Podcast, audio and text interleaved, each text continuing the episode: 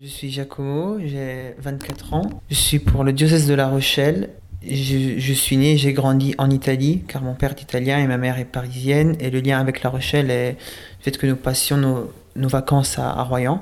Après euh, un parcours euh, en Italie, une question de vocation en Italie, tu arrives à, Bordeaux. En fait, ça a été, euh, il y avait eu l'été dernier une proposition de, de l'évêque, le nouvel évêque de La Rochelle, Monseigneur, Monseigneur Colomb, qui m'avait invité à songer au ministère dans son diocèse. Question qui m'avait euh, surpris en même temps euh, interpellé. Et donc ça a été au mois de mai que j'ai contacté le responsable des vocations du diocèse de La Rochelle et qui m'a dit que probablement une propédeutique était en train de s'ouvrir à Bordeaux et comme moi, j'avais ce désir de pouvoir faire euh, vérité sur, sur ce désir de, de, bah, de, de, chemin vers le ministère ordonné, j'étais assez content de pouvoir euh, entreprendre une année propédeutique. Dans quel état d'esprit tu démarres cette année? C'est vraiment un temps pour, pour creuser, euh, avec aussi la liberté de, de comprendre que c'est pas mon chemin. Et en même temps, c'est quand même un début d'insertion euh, dans, dans, un contexte ecclésial. C'est vrai que quand, quand même on s'est déplacé de loin, on a quand même euh, fait des coupures avec euh, son, son lieu d'origine, souvent on se sent un peu moins libre. C'est-à-dire, on dit j'ai, fait, j'ai déjà fait pas mal de pas en avant, il faut que ça vaille la peine d'aller jusqu'au bout. Mais je crois que c'est important aussi de conserver la liberté de, en soi, en intérieur, liberté intérieure de pouvoir dire euh, non, je m'étais trompé. Et puis cette année m'aura servi pour, pour le comprendre.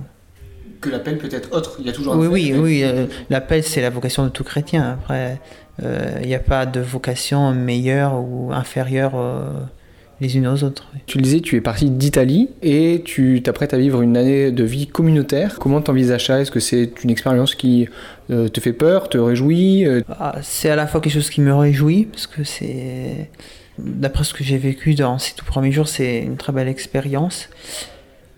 C'est à la fois un défi parce que bah, je suis très conscient de mes limites personnelles, mes défauts, euh, surtout des limites et des défauts qui, qui ont tendance souvent à peser un peu sur les autres. Ce dont je suis content, c'est qu'il y a eu assez vite une bonne ambiance parce que euh, discerner euh, quand on n'est pas heureux ou pas à l'aise, euh, c'est assez difficile parce qu'on va souvent discerner, influencé par un contexte qui en fait n'est pas forcément décisif par rapport au choix qu'on fait. Mais je crois que c'est surtout une belle expérience aussi de, de, vie en commun, de, de partage, d'expériences de, de foi très différentes entre elles.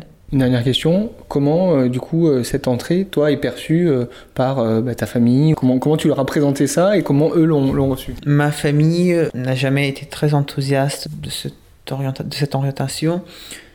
Elle s'était, je crois, quand même assez habituée à l'idée dans ces dernières années. C'est sûr que le départ euh, les a surpris. Ils s'attendaient pas à que, je demande à rentrer autre part qu'à Bologne. Et aussi le fait de rester tout seul à la maison parce que mon frère est déjà parti de, chez lui euh, il y a deux ans pour faire ses études à Paris. Bah, les oblige aussi à retrouver euh, un autre équilibre familial. Mes amis, ils étaient surtout partagés entre, ils étaient contents pour moi et en même temps, bah, il y en a beaucoup qui étaient un peu tristes du départ, comme je, l'étais beaucoup de bah, de cette séparation. Et à la paroisse, ça a été partagé entre les encouragements et ceux qui ont dit qu'ils qui prient pour que je change d'idée je revienne à la maison.